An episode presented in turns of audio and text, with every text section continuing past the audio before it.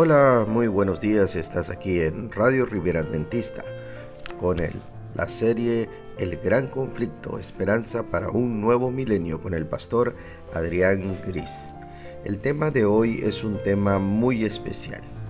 Es el tema acerca de el remanente fiel de Dios.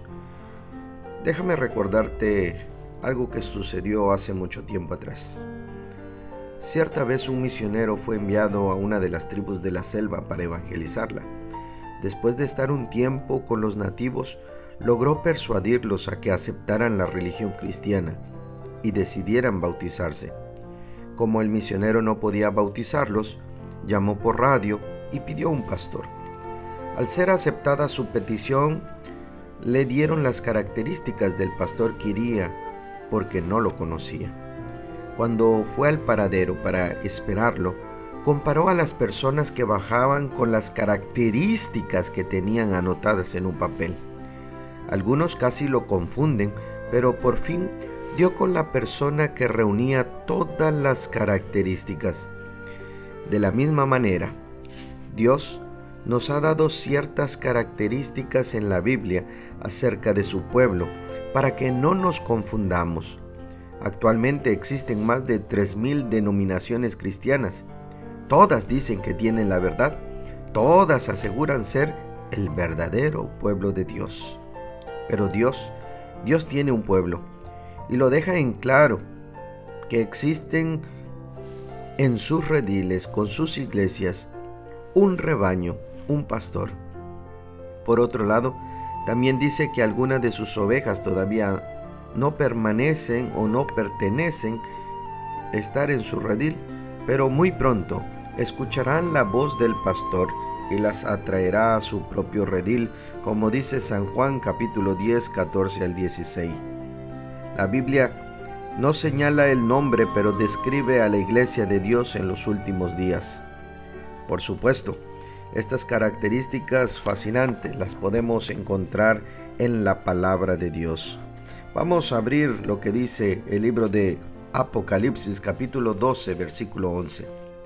Dice la palabra de Dios, ellos lo vencieron por medio de la sangre del cordero y por la palabra del testimonio de ellos, y no amaron sus vidas, llegando hasta sufrir la muerte.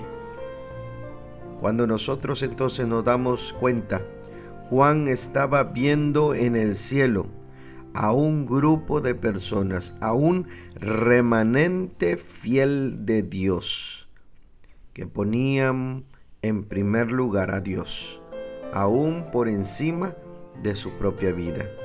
Vamos a ver o vamos a identificar lo que nos dice la palabra de Dios en el libro de Efesios.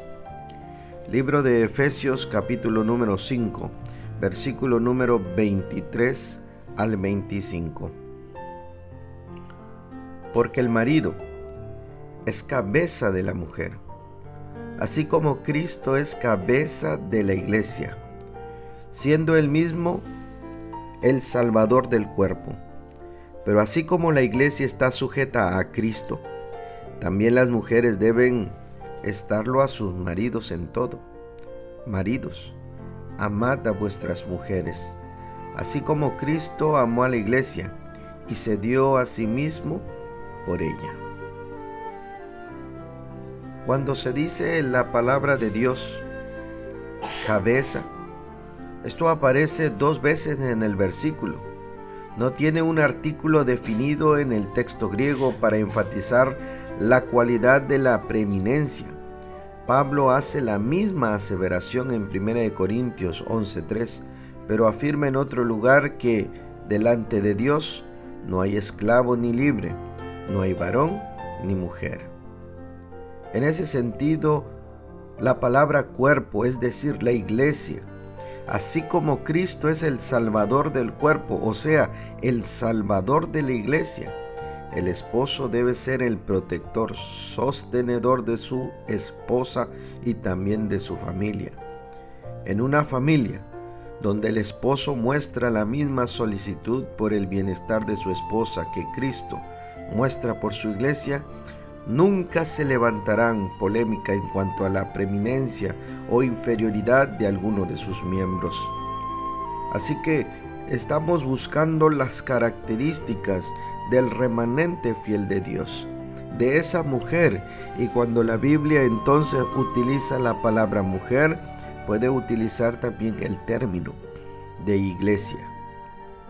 Miren cómo nos dice la palabra de Dios en el libro de Malaquías, en el capítulo número 4, versículo número 2.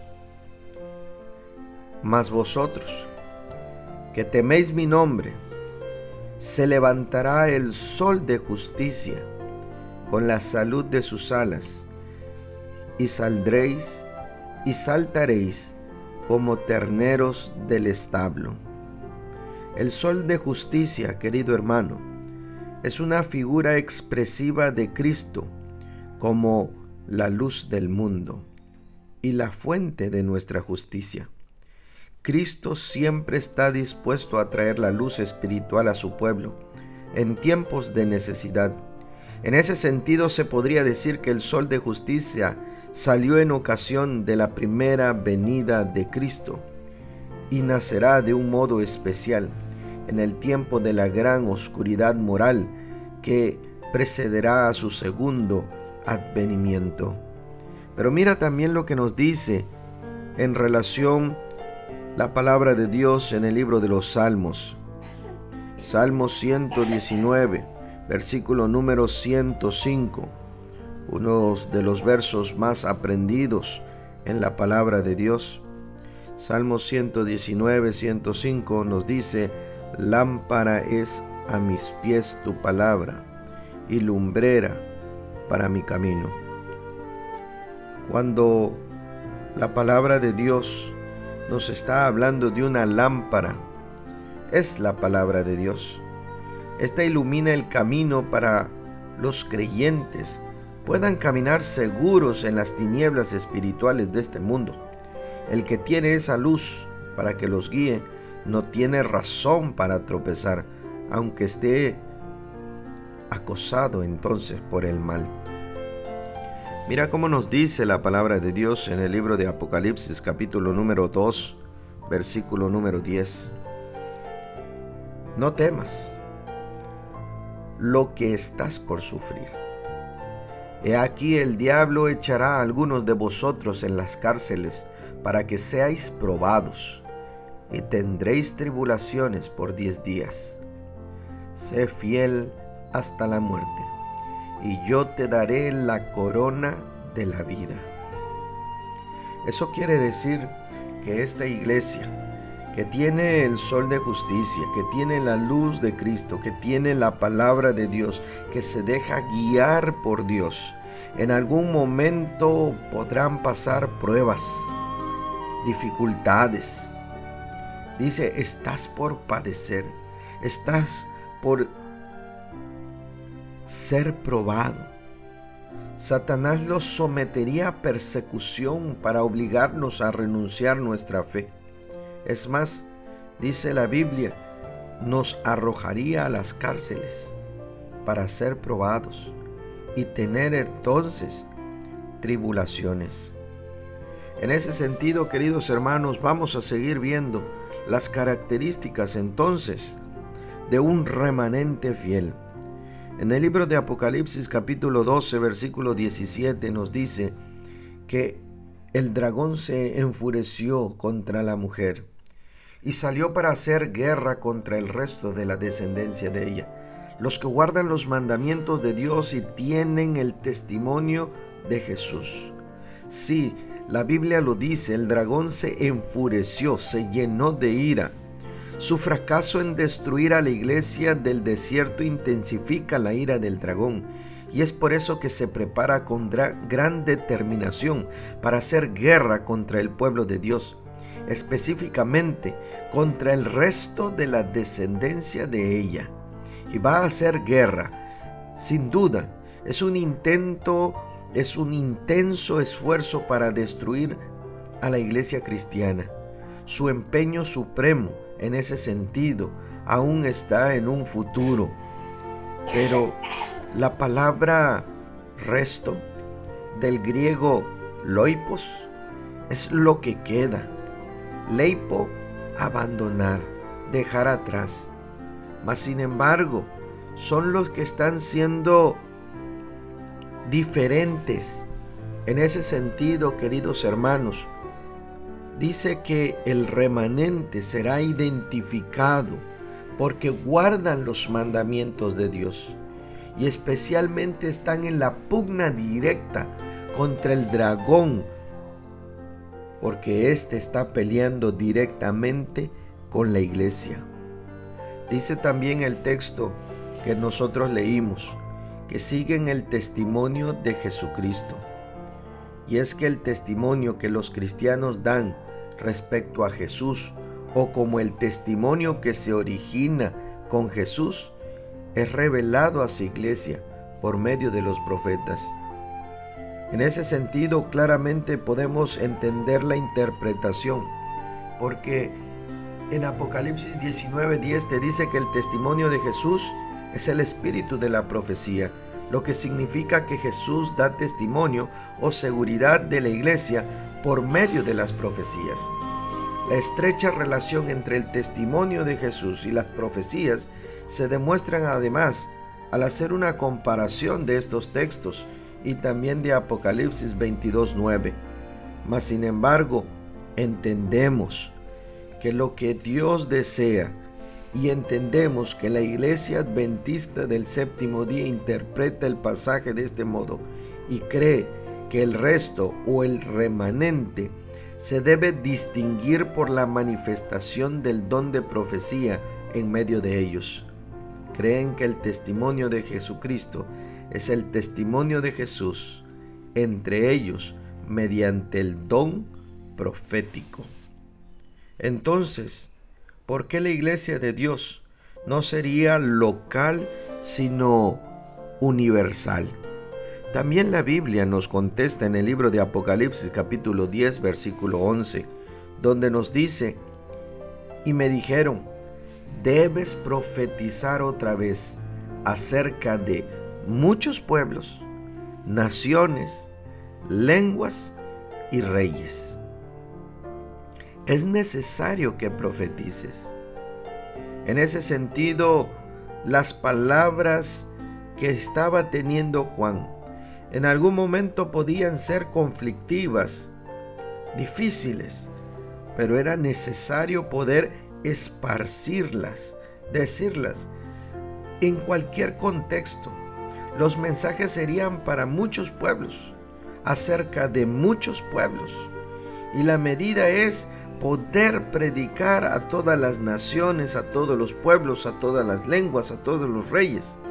Esta convicción ha dado como resultado uno de los programas más extensos de evangelización mundial que se haya visto en la historia cristiana a medida que los adventistas del séptimo día han proclamado a toda nación, tribu, lengua y pueblo, como también es el mensaje angélico de Apocalipsis capítulo 14 versículo número 6.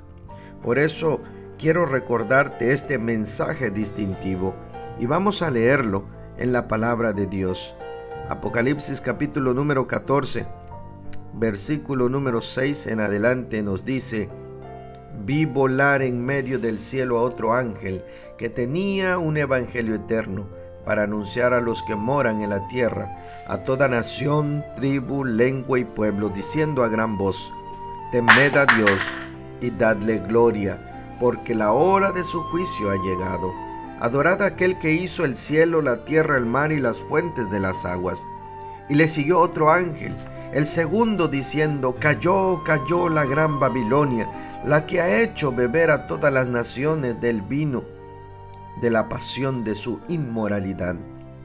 Entonces lo siguió otro ángel, el tercero, diciendo a gran voz, si alguno adora a la bestia y a su imagen y recibe una marca en su frente o en su mano, él también beberá del vino del furor de Dios que está preparado puro en el cáliz de su ira, y será atormentado con fuego y azufre delante de los santos ángeles y en presencia del Cordero.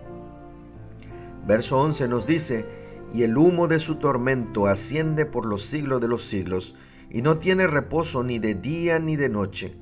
Los que adoran a la bestia y a su imagen y a cualquiera que reciba la marca de su nombre.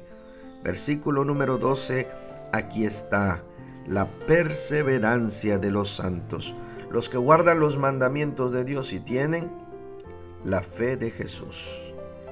Querido amigo, cuando nosotros nos damos cuenta acerca de el remanente de Dios, esta iglesia que tiene un remanente, esta iglesia que se ha dejado guiar entonces por la palabra de Dios y las profecías de Dios.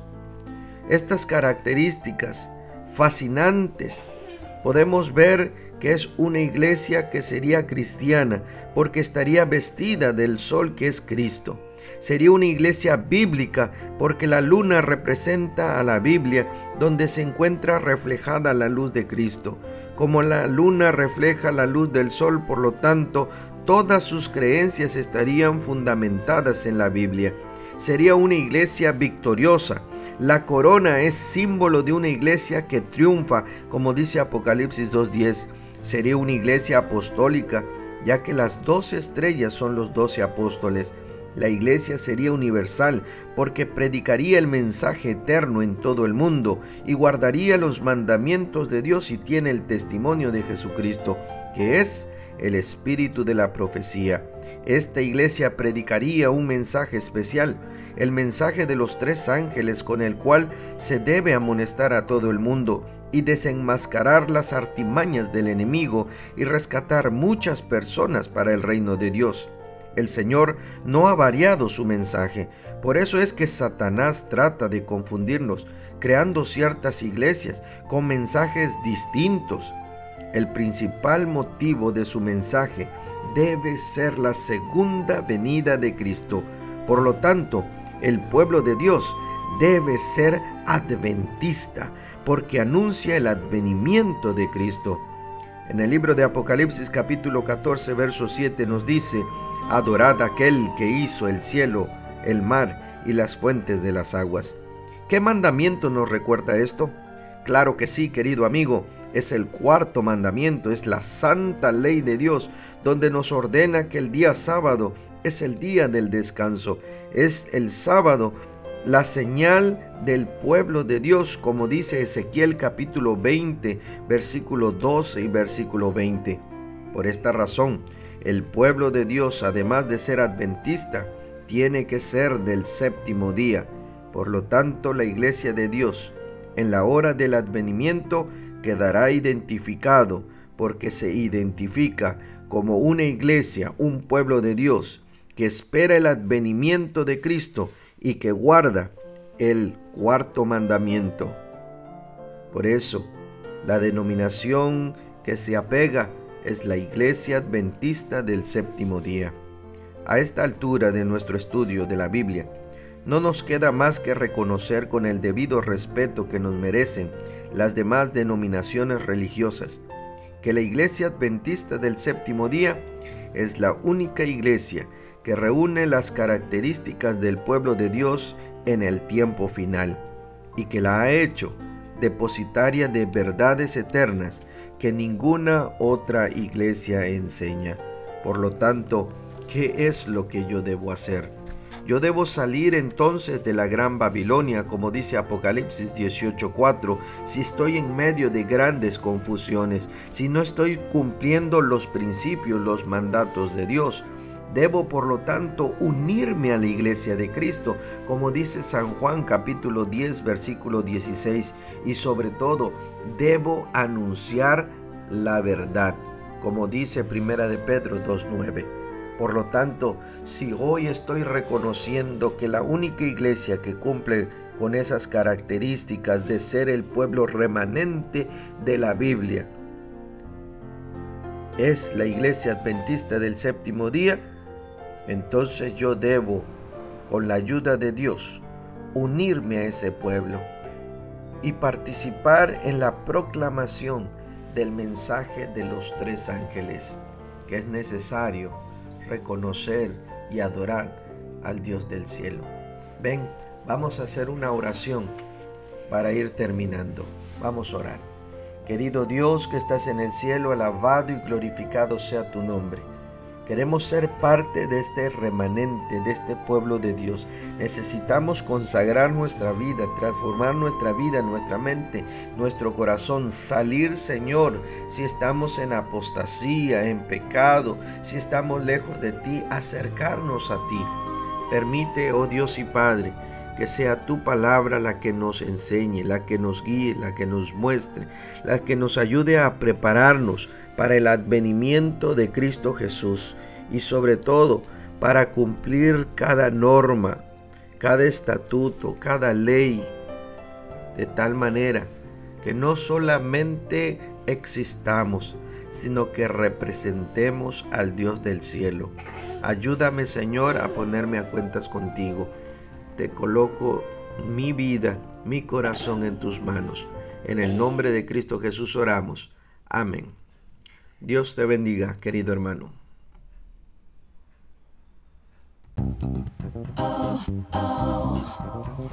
Gracias por estar con nosotros. Deseamos que este mensaje haya sido de bendición para tu vida. Recuerda compartir con tus amigos este mensaje de amor y esperanza. Síguenos a través de Facebook como Radio Riviera Adventista. También encuéntranos en Spotify y Anchor.fm.